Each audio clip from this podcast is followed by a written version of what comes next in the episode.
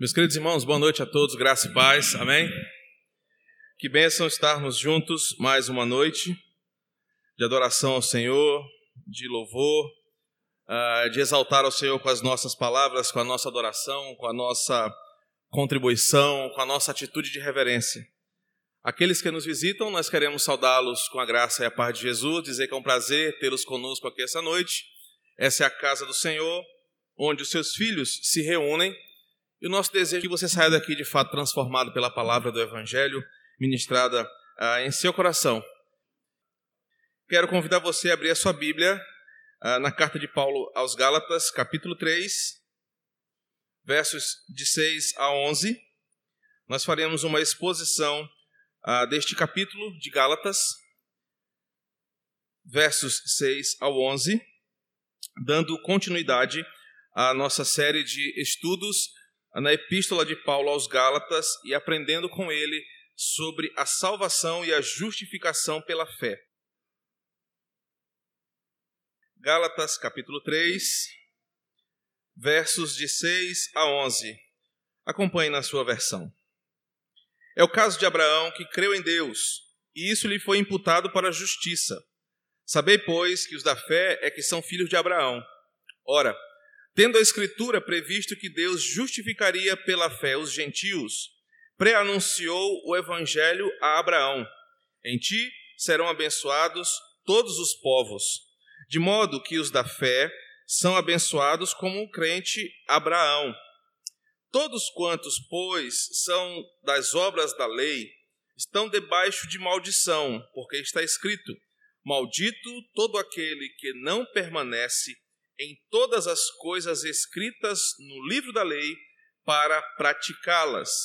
E é evidente que, pela lei, ninguém é justificado diante de Deus, porque o justo viverá pela fé. Oremos mais uma vez. Santo Espírito, nessa noite compete ao Senhor iluminar o nosso coração para compreender a tua palavra. A nossa capacidade humana se limita a interpretar, mas o teu poder espiritual, o teu poder divino, sobrenatural, aquece o nosso coração e nos mostra a verdade do Evangelho. Por isso, nessa noite, o que viemos buscar na tua casa é adoração ao Senhor, é a comunhão com os irmãos, mas é também alimentar a nossa fé pela tua palavra exposta diante de nós. Por isso, fala conosco, silencia os nossos lábios, mas abre os nossos ouvidos para receber a porção do teu evangelho. E assim nós oramos crendo que receberemos em nome de Jesus. Amém. Meus irmãos, hoje pela manhã nós falamos um pouco sobre uh, o capítulo 2, dos versos 11 ao 21. E como uma espécie de continuidade ao pensamento que Paulo está trabalhando nessa carta, uh, o capítulo 3 continua dentro da proposta central do livro, que é a de Paulo é, rebater as heresias e desconstruir o falso ensinamento apresentado pelos judaizantes que estavam ganhando terreno na igreja da Galácia. De forma expositiva, nós temos olhado para o livro de Gálatas, ponto a ponto, entendendo o que está acontecendo naquele momento. E hoje pela manhã nós aprendemos que Paulo, ah, diante de uma situação com o apóstolo Pedro, usa aquele evento para exortar tanto o apóstolo Pedro também como para ensinar aqueles que estão presentes nessa, nessa cena sobre a fortaleza da salvação. Paulo, após exortar Pedro, no versículo 11 do capítulo 2, como falamos pela manhã, sobre o seu pecado e em considerar mais a sua reputação do que a obra do evangelho, Paulo usa aquele momento para dizer para os seus inimigos: Eu consigo provar para vocês que a forma como vocês acham que a salvação é ganha pelos méritos não tem sustento. E eu vou apresentar para vocês a forma bíblica de se ganhar a salvação, que é pela fé em Jesus. Esse é o contexto do capítulo 2, dos versos 11 ao 21, onde Paulo passa a destruir os argumentos dos judaizantes e achar e mostrar para eles que é impossível que o homem, obedecendo a regras humanas, obedecendo a normas religiosas, obedecendo aos seus princípios ou aos seus valores, ou até mesmo pela força do seu braço consiga a salvação. Paulo olha para aqueles judaizantes, olha para o estrago naquela igreja e fala: vocês não conseguem sustentar a teoria de vocês. E aí, Paulo, no capítulo 2, do verso 11 até o final, vai dizer o seguinte: olha, vocês são tão frágeis nesse argumento de que o homem pode se salvar obedecendo a lei, guardando as normas da religião ou abraçando alguma ideologia, que eu vou provar para vocês que isso não é possível. Aí Paulo diz no verso 19: Eu, eu era um verdadeiro judeu. Usando Filipenses capítulo 3 como base, ele fala: Eu era, dentre os meus, o maioral. Guardava a lei com fervor, era zeloso, até perseguia os inimigos do judaísmo. Mas quando encontrei a Cristo, vi que essas coisas de longe eram sinais de vida. Eu estava morto e a lei me condenava. E aí Paulo apresenta no verso 19 que a verdadeira vida que ele encontra e que ele tanto buscou não estava na lei nem na obediência, estava onde? Em Cristo. Ele exclama com alto e bom som: Estou crucificado com Cristo. E a vida que eu vivo já não é mais essa minha, de querer abraçar a salvação e segurar a salvação com a minha própria força, mas a vida que eu tenho agora é em Cristo. Essa vida que vivo na carne, diz ele, descansa na segurança da salvação, porque Cristo pagou pelos preços do meu, pagou o preço pelos meus pecados. Porque Cristo honrou o sacrifício, me comprou com seu sangue e nele eu estou seguro. Paulo termina o capítulo dizendo: Olha, uh, judeus, simpatizantes do judaísmo, vocês que não acreditam na salvação pela fé, é, eu não queria estar na pele de vocês. Versículo 21. Eu não vou anular a graça de Deus. É muito mais firme e mais seguro para mim me abraçar a fé em Jesus e ter certeza de que nele eu sou salvo, do que ficar buscando ser justificado pelos meus próprios meios. Paulo desmonta aqueles, aqueles argumentos falaciosos dos judaizantes, exalta a figura de Cristo e no capítulo 3 Paulo vai de novo atacar. Paulo agora vai usar a maior figura do judaísmo. Paulo vai usar Abraão, na intenção de provar que nem mesmo Abraão, se tivesse vivo naquele momento, concordaria com esses argumentos que os inimigos da fé estavam dizendo. Abra uh, Paulo, de forma muito precisa, vai usar o próprio argumento dos judeus contra eles. Paulo vai dizer: nem Abraão, se tivesse vivo, iria concordar com vocês. Pelo contrário, Abraão concordaria com o evangelho e comigo de dizer que os verdadeiros filhos dele, os verdadeiros filhos de Abraão, aqueles que receberiam a promessa, aqueles que seriam a descendência abençoada, só teriam a salvação se fossem em Cristo pela fé. Paulo, no embate agora ferrenho e fervoroso contra os judeus e judaizantes da sua época, vai apresentar, mais uma vez, que a salvação que eles tanto pregam e que eles não conseguem, nem mesmo o pai da sua fé, Abraão, concordaria. E aí no verso 6, ele diz assim: É o caso de Abraão, que creu em Deus e isso lhe foi imputado para a sua justiça. Ele está citando Gênesis 15, como alguns já conhecem, o verso 6, mas Paulo está ali convidando os seus leitores e principalmente os seus oponentes a pensarem na maior figura que o judaísmo tinha depois de Moisés. Moisés era o legislador, Moisés escreveu a lei, mas o pai do judaísmo era Abraão. Em Gênesis 12, eh, versos do 1 ao 3, Abraão é o grande pai daquelas nações que seriam abençoadas, do povo eleito, do povo de Deus aqui na terra. Abraão era de fato a figura mais importante porque todos ali se consideravam filhos de Abraão. Só que Paulo os convida para olhar para a vida de Abraão e perceber que o maior ato que Abraão fez e que o colocou como um dos personagens principais da fé judaica, um elemento essencial para que até mesmo os gentios ali provassem do evangelho de Cristo, não foi porque Abraão construiu grandes coisas, não foi porque Abraão não teve pecados, não foi porque Abraão foi rígido com as suas normas, mas o maior ato que Abraão fez foi ser simplesmente um homem de fé. Paulo destrói aqueles homens dizendo o seguinte: olha, o principal personagem de vocês só está na Bíblia, só fez parte do plano de Deus, só provou dos milagres, só provou de uma vida consagrada a Deus, mesmo com seus erros, porque ele foi um homem de fé. Contra os judaizantes, ele está dizendo o seguinte: enquanto vocês acham que as obras de vocês é que colocam vocês em um lugar especial, Abraão, o pai de vocês, foi um homem de Deus porque ele teve fé, porque ele foi um homem que acreditou. E é interessante, porque o texto se aproxima de nós hoje aqui. Irmãos, assim como esses judaizantes, com certeza um coração não regenerado, não entregue ao Senhor, tem muitos argumentos para a autojustificação.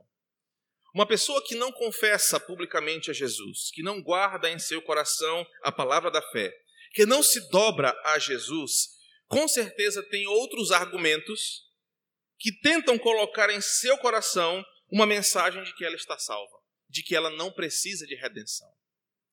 E essa mensagem, ela é falsa e ela é mentirosa. Porque toda possibilidade de autojustificação será insuficiente diante da maior e mais atitude que a Bíblia exige. O que acontece é que os judaizantes colocavam muita coisa para garantir a sua salvação.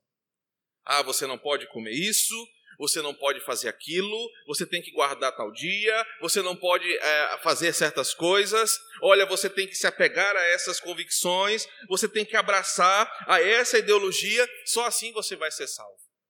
Só que a Bíblia diz que a maior atitude que pode garantir a sua salvação e a única coisa que Deus exige de um pecador para a sua salvação é um ato de fé. É dizer, Senhor, eu creio na tua palavra. É se curvar a Jesus e dizer: Eu não consigo. Por mais que eu seja um bom pai, por mais que eu seja um bom filho, por mais que eu seja um bom profissional, por mais que eu seja um bom religioso, essas coisas não conseguem me salvar. Porque diante de Deus, ninguém consegue olhá-lo nos olhos e dizer: O Senhor não tem nada contra mim.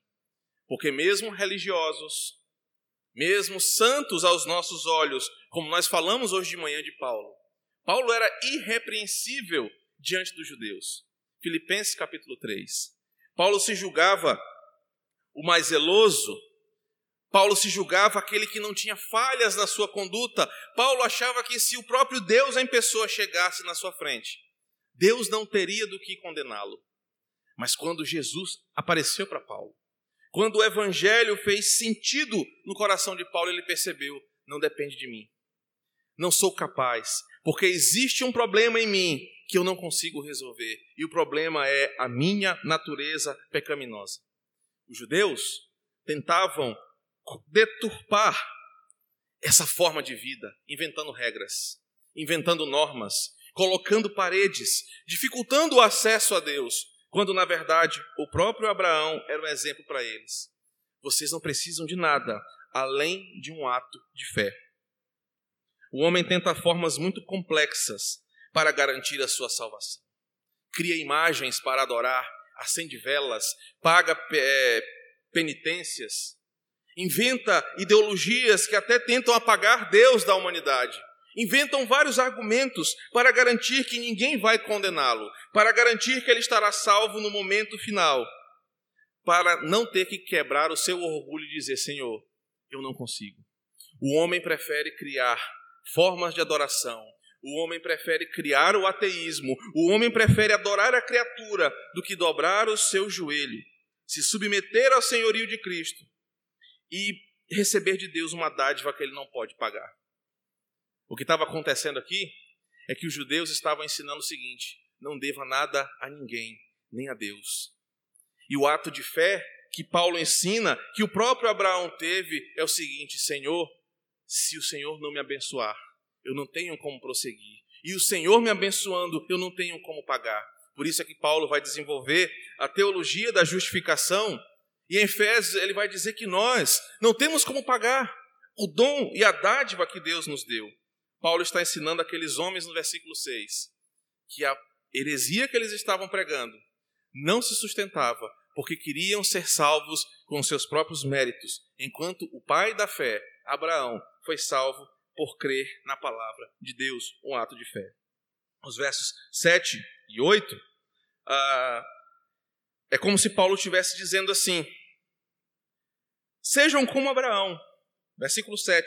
Sabei, pois, que os da fé é que são filhos de Abraão. É como se Paulo estivesse dizendo assim: Sejam como Abraão. Não importa a linhagem física de vocês, mas a descendência espiritual. Tenham a mesma fé que ele, e vocês serão abençoados.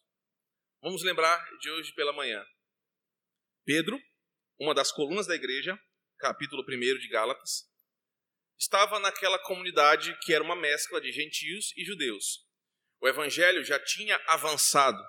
Nós estamos aqui no livro de Atos, capítulo 13 ao capítulo 15. Os gentios já haviam se convertido. O evangelho já tinha rompido as barreiras religiosas.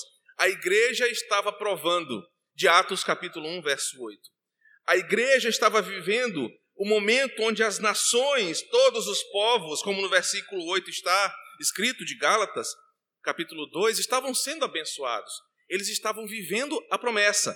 Versículo 8: Tendo a Escritura previsto que Deus justificaria pela fé os gentios, pré-anunciou o evangelho a Abraão: Em ti serão abençoados todos os povos.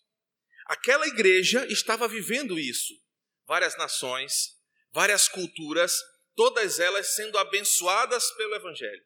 Pedro estava no meio deles.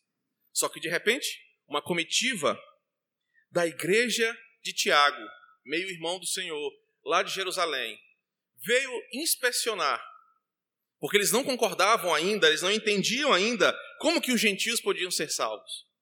Pedro, quando vê aquela comitiva, ele se preocupa com a sua reputação. E Pedro se acovarda, e Pedro então se retrai. As pessoas vendo aquela atitude de Pedro começam a questionar, mas ué, se Pedro está abandonando os gentios, então quer dizer que é errado o que nós estamos fazendo. Barnabé, influenciado por Pedro, começa a abandonar os gentios. Aquilo ali era um caos. Era retroceder ao avanço do evangelho. Por quê? Porque os judeus tinham orgulho. Eles eram os heróis da fé. Guardaram a, a Torá, o Antigo Testamento, eles eram o povo da promessa. Mas aquela atitude de Pedro de novo se acovardando, como se acovardou quando negou Jesus, mostrava que aqueles judeus valorizavam muito mais a sua descendência nacionalista do que a descendência espiritual. E Paulo agora diz para eles o seguinte: olha, vocês estão enganados em achar que só por serem judeus vocês são salvos. Olhem para Abraão. Não se preocupem com a linhagem física, mas com a descendência espiritual. Tenham a mesma fé que ele teve e vocês serão abençoados, porque o Evangelho foi escrito para abençoar quem tem fé. Os verdadeiros filhos de Abraão não são aqueles que nascem da linhagem de Abraão, mas os verdadeiros filhos de Abraão, aqueles que provarão da bênção que Deus falou para ele no capítulo 12 de Gênesis e no capítulo 15, são aqueles que têm fé no Evangelho. E aí, aqueles homens são mais uma vez desconcertados pelo argumento de Paulo. Porque Paulo desafia eles a terem fé. A fé que Abraão teve. A fé que fez Abraão ser um dos personagens principais da sua história e que possibilitou o nascimento de Jesus. Aí você pode se perguntar: Mas, pastor, que fé é essa que Abraão teve? E no Novo Testamento, a palavra fé, ela tem algumas possibilidades de tradução e aplicação. E ela aparece ah, em diversas variantes, cada uma para uma situação. Mas a, a fé que Paulo fala aqui é uma fé que pode ser desdobrada em três momentos. A primeira delas é que a fé que Abraão teve é uma fé existencial. Abraão acreditou que Deus existia quando uma voz falou com ele. Gênesis capítulo 12, se você conhece bem a narrativa, é mais ou menos assim. É, quer dizer, exatamente assim. Ora, disse o Senhor a Abrão: Sai da tua terra, da tua parentela, da casa do teu pai e vai para a terra que te mostrarei. A primeira característica da fé de Abraão é uma fé que mudou a sua compreensão da vida. Uma voz falou com Abraão. Nós não sabemos como foi que Deus apareceu para Abraão nesse momento. Deus pode ter usado uma teofania, apareceu numa forma humana, ou falou na sarça, ou numa árvore, ou através de um animal, ou de alguma outra forma. Mas o importante é que Abraão, ao ouvir aquela voz, ele acreditou que quem falava com ele era Deus. Ele acreditou que quem falava com ele era o Deus de toda a terra e deu a ele um novo rumo à sua vida. Abraão já era um homem velho, tinha suas posses, tinha toda a sua vida. Mas quando Deus falou com ele, ele não falou assim: Senhor, eu só vou pagar um boleto que está atrasado para o banco não ficar me ligando. Deus, eu só vou resolver um negócio na casa de mamãe rapidinho. Eu só vou dar um tchau para minha família. Ele não falou isso. O texto fala que ele foi. A fé de Abraão mudou a sua forma de viver. A fé de Abraão, que Deus existia, deu um novo rumo à sua vida. A fé que Paulo fala que Abraão tinha também foi uma fé salvadora. Quando Abraão ouve aquelas palavras, quando Abraão recebe a promessa, verso 2 de Gênesis: Em ti ou farei de ti uma grande nação. Abraão não pensou, peraí, meu Deus, como é que isso vai acontecer? Rapaz, muito filho, e escola, e matrícula, e não sei o quê. Ele não pensou nessas coisas. Ele recebeu a promessa do Evangelho. Ele recebeu e acreditou que Deus tinha um plano na sua vida e que se Deus falou, Deus ia cumprir. Essa é a fé salvadora. E a terceira forma dessa fé que Paulo fala é uma fé operante. Abraão acreditou que Deus falou com ele. Abraão acreditou que Deus estava dando um novo sentido para a sua vida. Abraão também acreditou que Deus cumpriria o que falou, mesmo diante das dificuldades. Senhor, mas eu sou velho, a minha esposa também já está na terceira idade. Ele não questionou essas coisas, embora o seu coração humano titubeou diante da espera. Mas ele acreditou que se Deus falou, Deus ia cumprir, e Deus viveu, e Abraão viveu por essa promessa. Os seus olhos viram a promessa se. Abraão viu o Senhor selar com ele uma aliança onde ele disse: Você será o pai de uma nação que não se pode contar. Gênesis capítulo 15. A fé de Abraão era a fé que aqueles homens precisavam entender que é o selo da nossa salvação que não adianta você cumprir normas, que não adianta você ser religioso ou não ter religião, não adianta você se prender a regras, ou na força da sua inteligência, ou nos seus méritos. Você precisa ter fé, a fé de Abraão. E a fé de Abraão é o seguinte: existe um evangelho, o evangelho é o poder de Deus, o evangelho salva o homem caído e o evangelho é Jesus habitando em mim. Por isso que Paulo fala, versículo 8: tendo a Escritura previsto que Deus justificaria pela fé os gentios, pré-anunciou o Evangelho a Abraão. Irmãos, quantos séculos Abraão existiu antes de Jesus? Mas em Abraão foi pré-anunciado o Evangelho. Você percebe a grandeza desse milagre? Abraão nem fazia ideia que nós estaríamos aqui nessa noite, mas a ele foi pré-anunciado que pecadores gentios como nós seríamos salvos pela graça. Abraão fez parte de um pacto e o que ele fez foi acreditar. O que ele fez foi se render. O que ele fez foi se submeter à fé e à palavra do Senhor. Por que isso é importante para nós hoje? Porque existem dois tipos de pessoas. E esse é o título da mensagem: a fé, os filhos da fé e os filhos das obras.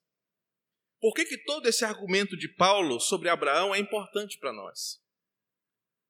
Porque nos versos 9 ao 10, Paulo vai apresentar dois tipos de pessoas diante da escolha sobre como viver. E o primeiro tipo de pessoa que ele apresenta é o verso 9, de modo que os da fé são abençoados como o crente Abraão. Em contrapartida com o verso 10, todos quantos são das obras da lei estão debaixo de maldição. Paulo vai dizer o seguinte: Abraão é o exemplo, Abraão é o modelo a seguir. No capítulo anterior, ele desconstrói essa ideia de que a lei pode salvar. E ele fala o seguinte: agora vocês não têm escolha.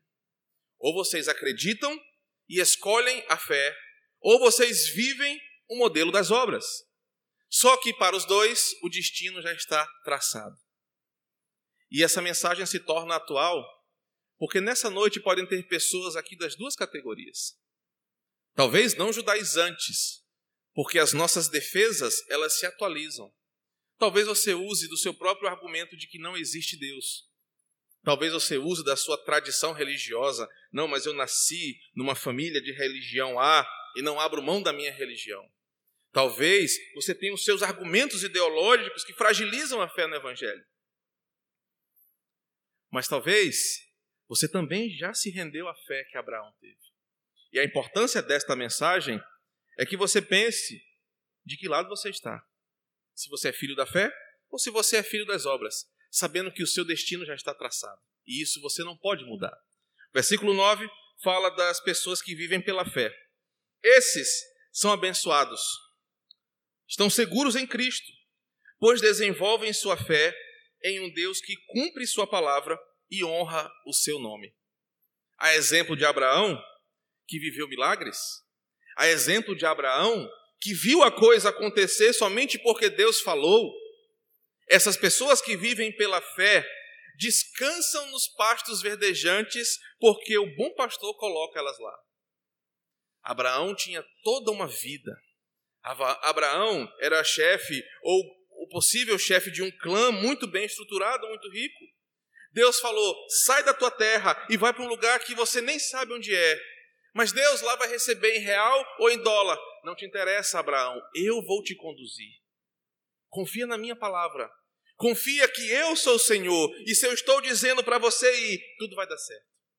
As pessoas da fé, no versículo 9, são pessoas que não questionam a vontade de Deus.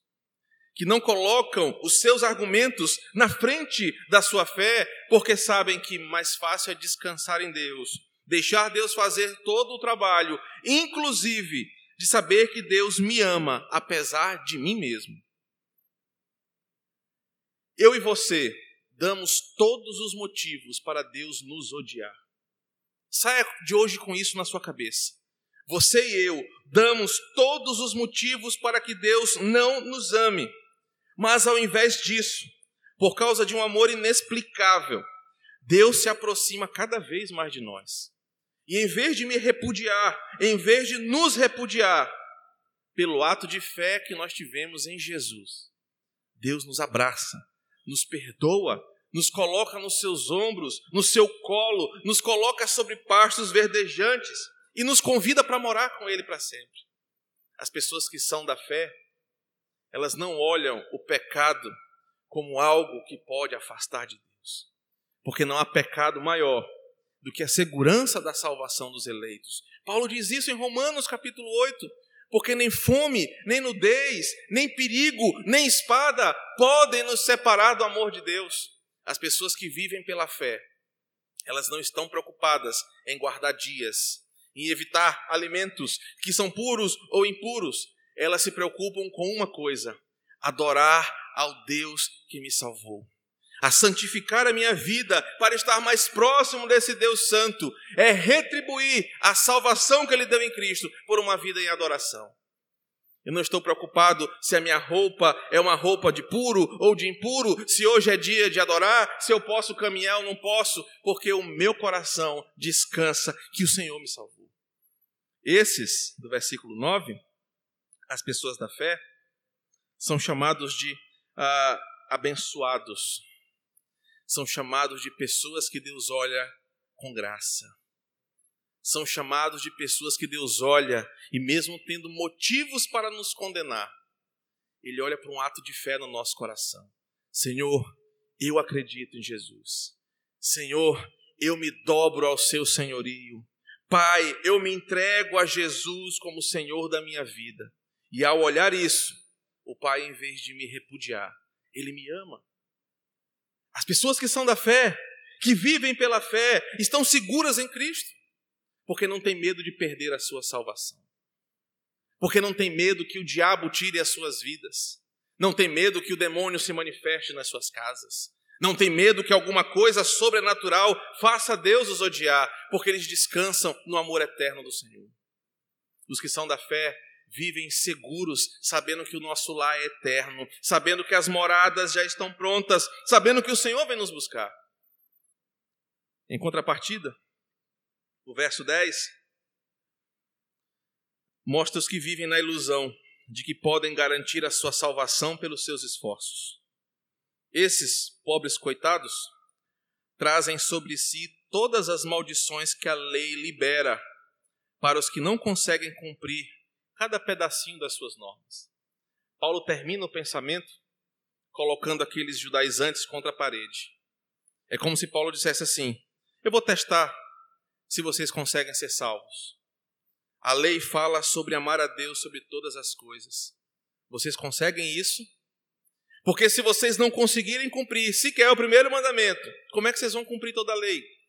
E se vocês não cumprem toda a lei, a lei amaldiçoa, verso 10, quem não consegue cumprir todas as coisas. Pronto, os judaizantes ficaram sem argumentos. Paulo diz pelo seguinte: se vocês não conseguem cumprir toda a lei, vocês não conseguem se salvar, e vocês estão trazendo sobre você a maldição da lei.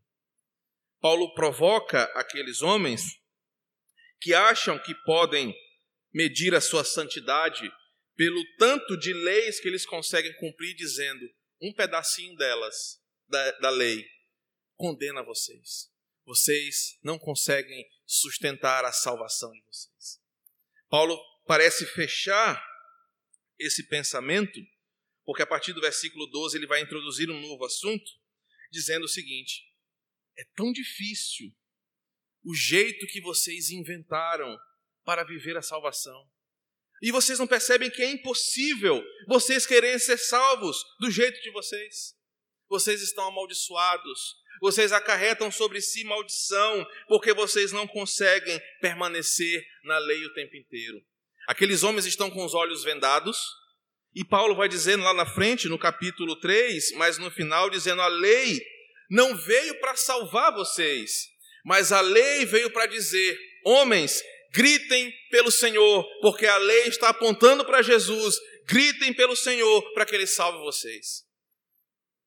E aqueles homens não fizeram tudo errado. Ah, quer dizer que Deus nos colocou um desafio então.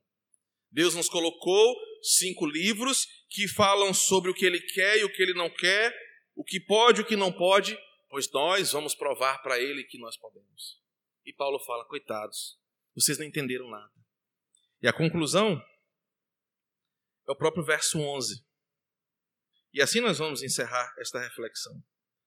Paulo reforça o seu argumento diante da santa justiça de Deus, de que não há a possibilidade de ninguém se apresentar como justo e livre da condenação do pecado. O verso 11 diz assim: É evidente que pela lei ninguém é justificado diante de Deus. Paulo conclui o seguinte: percebam, está claro, a palavra evidente aqui é está iluminado, está tão claro como se pode ver. Lá no Jardim das Margaridas se fala assim: está na cara igual papeira, todo mundo vê. Não tem como não enxergar que ninguém pode ser salvo pela lei. Paulo reforça: olha, não tem como vocês se apresentarem justos diante de Deus e livres da condenação do pecado. Paulo parece dizer assim: é claro como a luz do dia, que a forma de vocês acharem que serão salvos, porque fazem alguma coisa, é uma tremenda furada. Diante do reto juiz, só há um caminho de salvação. E ele diz: o justo viverá pela fé. O único caminho da salvação se chama fé em Jesus.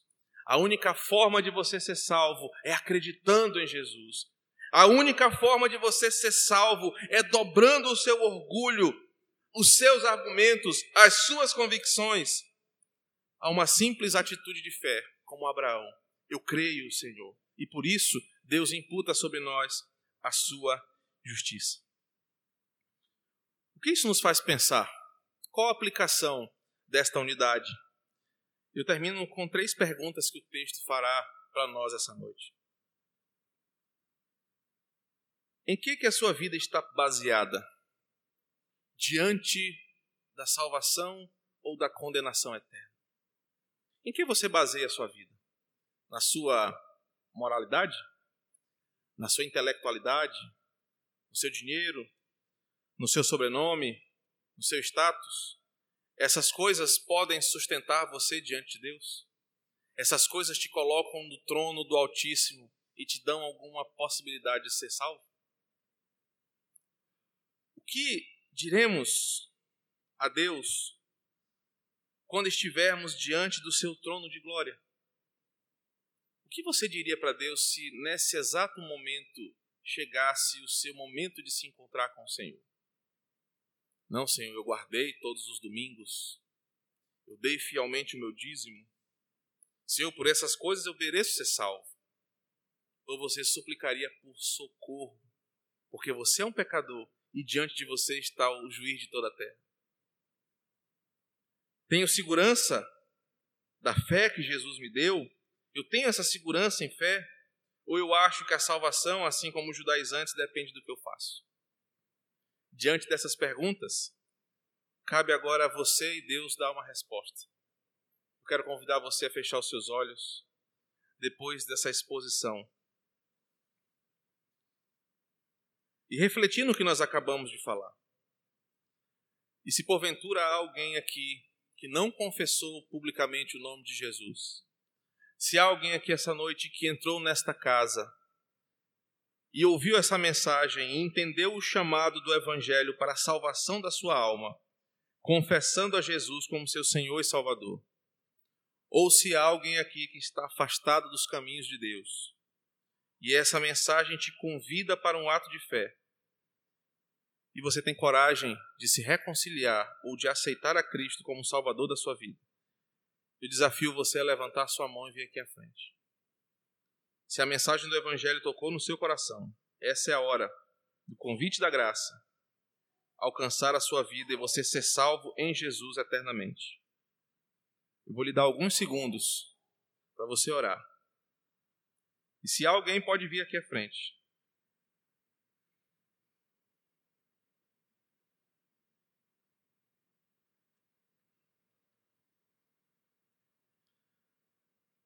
Senhor, graças te damos pela tua palavra ministrada em nós. Ela que nos dá o direcionamento, ela que nos dá o caminho que devemos seguir. A tua palavra, Senhor, que conduz os nossos passos. Nós oramos ao Senhor nesta noite, certos de que a tua palavra muda quem nós somos. E somos tentados de todas as formas, Senhor, a querer garantir a nossa salvação do jeito que nós achamos mais conveniente, mais conveniente. Às vezes tentamos até apagar a tua existência para que não haja condenação sobre nós. Mas nessa noite nós aprendemos que só podemos estar seguros, salvos, protegidos, se a nossa fé estiver alicerçada em Jesus, em seu sacrifício em nosso lugar, em sua justiça colocada sobre nós. Porque fora disso, Senhor, não tem como garantir que nós seremos salvos pela eternidade. Obrigado por cada irmão que está aqui, que a salvação já alcançou o seu coração, que a fé já foi ah, alicerçada no Senhor, que o ego já foi dobrado diante do teu senhorio e nós deixamos de ser donos da nossa vida, mas confiamos em ti para cuidar de nós. No Senhor nós estamos seguros. Ninguém pode nos tirar da tua poderosa mão. Não há força maior do que o teu amor. Não há pecado que o Senhor não possa perdoar. Deus, e por isso exaltamos a tua majestade, sabendo que em ti nós estamos seguros. Nos dá, Senhor, possibilidades de provar desse amor dia após dia e de viver como Abraão, pela fé no Senhor, em obediência, numa fé salvadora, numa fé existencial e numa fé operante, que crê e faz aquilo que o Senhor manda. Por isso nós exaltamos ao Senhor e agradecemos pela tua palavra em nós.